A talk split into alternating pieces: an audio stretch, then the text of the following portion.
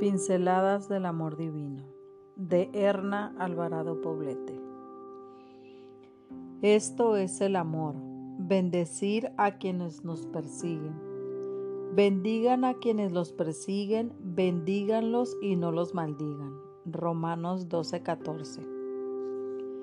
Dios nos ordena bendecir a nuestros semejantes, incluso a aquellos que nos hacen mal. ¿Por qué? Porque las palabras de bendición edifican el carácter de quien las recibe y ¿quién necesita más la edificación del carácter que la persona capaz de perseguir a otro ser humano?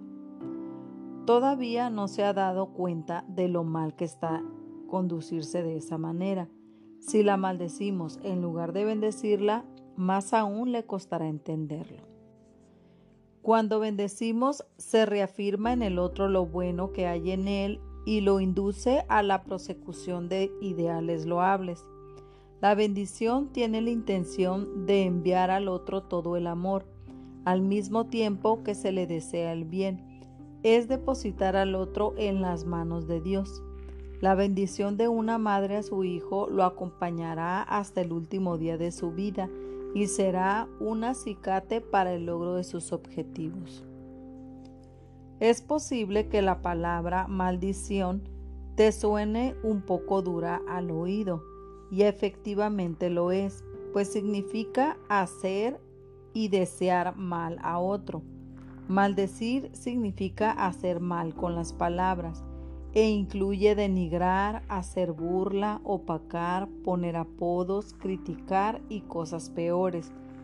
Es condenar al otro a la destrucción en todos los aspectos de la vida.